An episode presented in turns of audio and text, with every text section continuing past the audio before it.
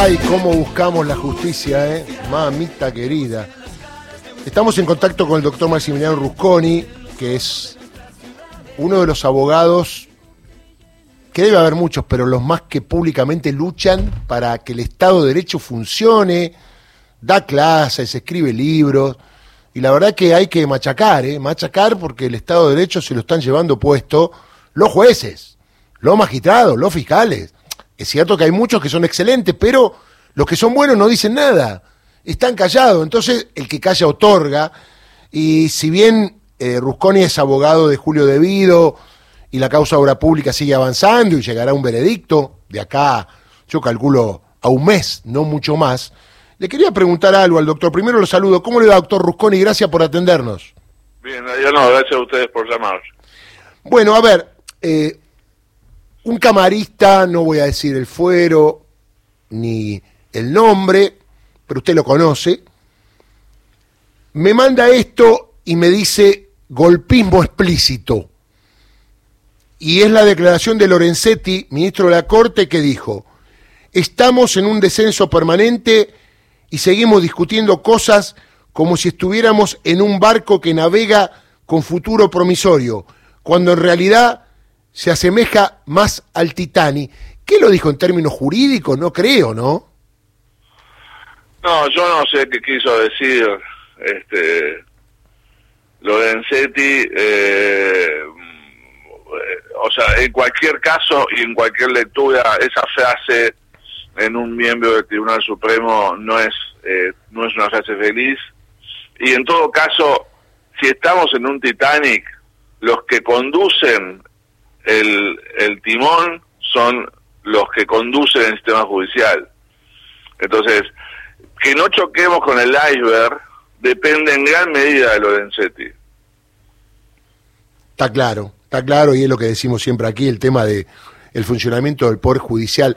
Da la impresión, doctor, que usted ve los fallos que se están sucediendo permanentemente, ¿no? Eh, mucha impunidad, mucha protección hasta innecesaria de lo que tenga que ver con algo vinculado a, al macrismo o a gente vinculada al macrismo que pase por la justicia, ¿no? Sí, yo creo que hay, este, a ver, estamos en en la eh, el, sistema del offer, que significa, como bien se ha dicho, no solo perseguir irracionalmente al enemigo, sino proteger también irracionalmente al amigo, eh, la verdad que no solo está intacto, sino cada vez más potente.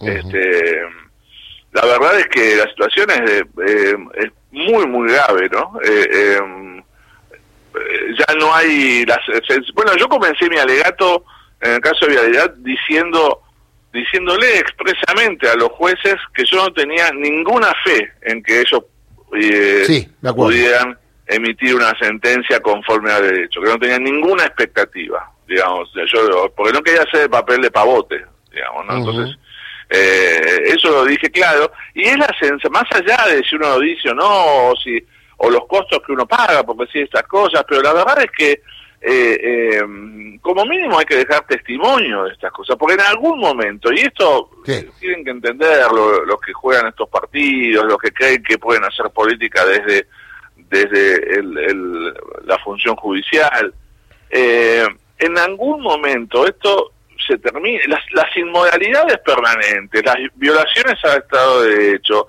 las violaciones de las garantías esenciales, eh, eh, es, la, o sea, la, aniquilación del modelo republicano en algún momento termina.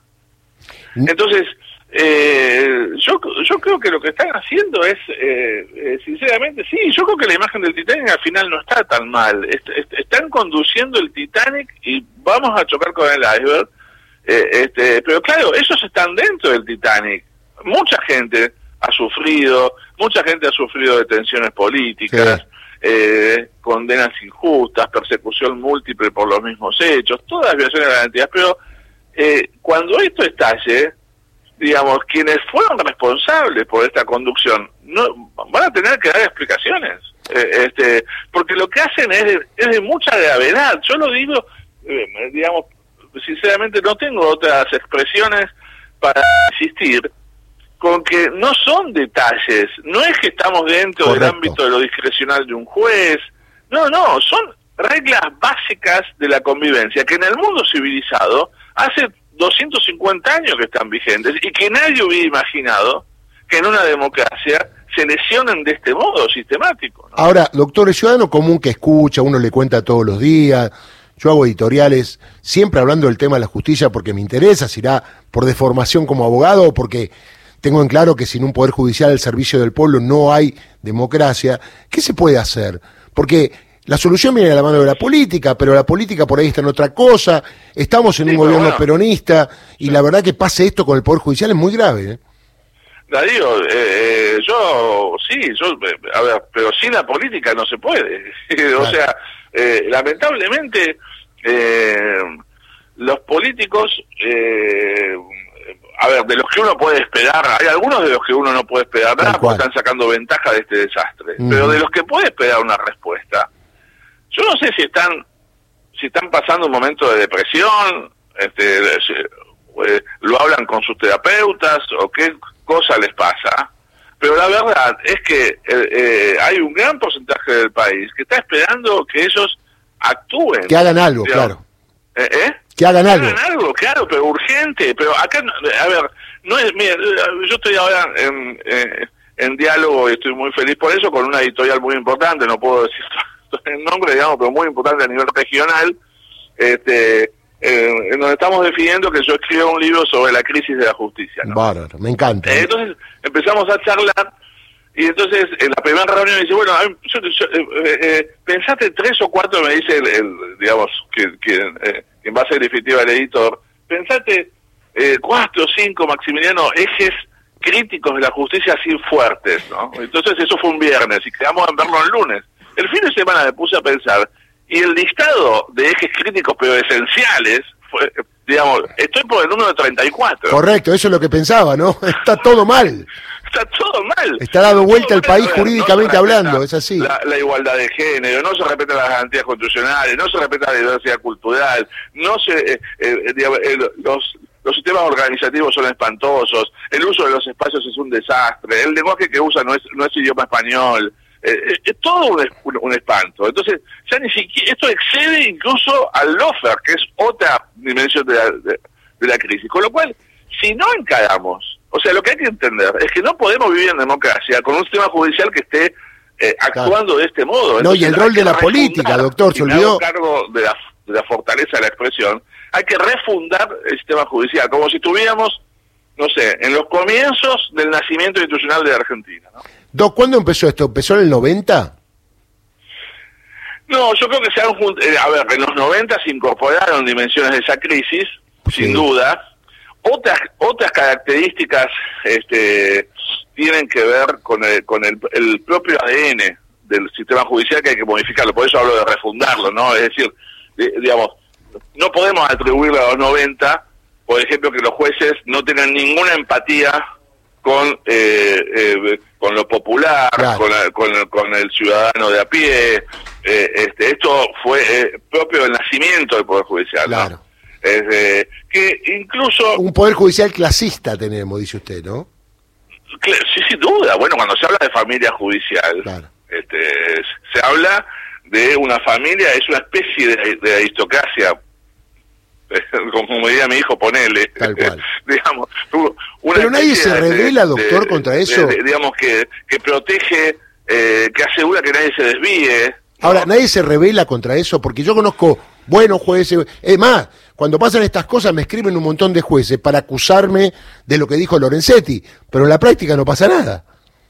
Claro, es que lo que pasa es que mm, eh, sinceramente ahí los buenos jueces, o sea, digamos, los jueces que, eh, a ver, ni, siquiera digo que se hagan cargo eh, de la transformación, simplemente que eh, mm, que dicten sentencias justas. La, verdad que hoy en día, y por falta de apoyo de los buenos políticos, estos jueces requieren ser héroes, digamos, requieren ser, tener un heroísmo fuera de lo común. Entonces no puede ser que para que tengamos buenos jueces, o sea, solo puedan eh, acceder, digamos, en esta comunidad a buenos jueces cuando cuando, eh, cuando ellos sacan heroísmo, digamos, valentía de, de ese heroísmo. Me parece que tenemos que construir un, un sistema que el ser un buen juez sea lo normal, ni, ni, ni lo aplaudan ni lo critiquen, eh, sea lo, lo, razonable. Hoy en día ser un buen juez requiere heroísmo. Entonces, ¿qué pasa? Eh ese heroísmo se, se agota en decisiones justas, pero no les da todavía tanta fortaleza anímica, no tienen para salir y, y, exponer a los, a los malos jueces. Por eso, y eso es el problema de la familia judicial, digamos, porque se sienten desclasados. Entonces, lo que tenemos que hacer es apoyar a los buenos jueces para construir una fuerza interna de transformación. Es decir, yo sí creo que la reforma judicial no puede hacerse, o sea, no tiene que depender de los jueces, pero no puede hacerse sin los jueces. Está claro, está claro. Pero claro, pero, pero hay que subirlo a un barco que lo construye la política, no lo construyen en Comodopi. Sí, hablando El barco hay que construirlo afuera. Eh, y bueno, por supuesto hacer subir a todos los jueces de, de la Constitución que, eh, que sientan, que son muchos, que sientan que el sistema judicial tiene que mejorar y salir de este desastre. Es decir, las dimensiones críticas del sistema judicial, ah, eh, eh, sinceramente, alcanzan a la, totalidad de sus, de, sus características. Entonces, es insostenible. Y, la verdad, yo entiendo la deuda externa, los problemas económicos, pero esto tendría que ser prioridad. Me río. No puede pasar un día eh, en el, Poder Ejecutivo y el Poder Legislativo en donde no estemos trabajando en la reforma judicial. Me río porque digo todos los días lo mismo que usted, doctor. Le mando un abrazo. Otro día hablamos del tema de la obra pública porque falta poco ya, ¿no? Sí, sí, digamos, falta poco. Yo ya. Eh, este, no pierda la esperanza, doctor. No pierda la esperanza. Depende del momento. ¿no? Por un lado no tengo ninguna expectativa y por otro lado digo, ¿cómo van a hacer estos tipos para condenar con nada? A ver, ¿va a haber réplica de los fiscales? Porque esto no se sabe. Ahí un par de abogados me decían que no hubo nada nuevo que hayan dicho los defensores. no nuevo y no debía haber ninguna réplica. Eh, este, depende, y si hay réplica, que sepan los fiscales que la, la contrarréplica la dúplica. va a ser feroz también, ¿no? Porque lo que han hecho, eh, eh, porque uno obviamente se va nutriendo también de los demás alegatos. Yo tuve la mala suerte de ser uno de los primeros, digamos, pero este, se quedó corto, doctor. ¿Eh? Se quedó corto, digo, más o menos. No, no, igual, no, no, no, yo creo que hicimos un muy buen trabajo, digamos, y, expusimos un poco la agenda que después los que vinieron después también se beneficiaron de ese trabajo. No, no, lo suyo, digo, se quedó corto en cuanto a que usted dijo una máxima, que lo dijo hoy, de que no tenía ninguna expectativa. Digo, a partir de ah. eso, ya todo lo demás contaron lo que es malo, que por lo cual usted piensa eso, ¿no? Así que claro, pero bueno, también al mismo tiempo está muy claro y algunas. A ver, el problema que tiene la fiscalía y el tribunal es que todas las defensas han sido muy buenas. Tal cual. Con diferentes perfiles, unos se ocuparon más de las obras, otras de. O sea, eh, este, pero la verdad es que todas, incluso eh, digamos, algo que yo debo felicitar, digamos, los, los defensores oficiales han hecho un trabajo excelente, excelente. Y, son, y son de la familia judicial. Y son de la familia judicial, entonces, te digo, ahí no hay, no es que están, o sea, son, están haciendo su trabajo, digamos, con lo cual, bueno, yo sinceramente no no estoy esperando por, sobre todo no porque tenga mucha fe pero sí tengo curiosidad a ver qué van a decir. de qué modo si, han decidido condenar bueno quiero saber cómo van a prevaricar claro claro claro Doc, le mando un abrazo y muchas gracias, ¿eh? No, un abrazo a ustedes. Maximiliano Rusconi, abogado del ex ministro de Planificación Julio Debido, hablando también de las declaraciones de Ricardo Lorenzetti.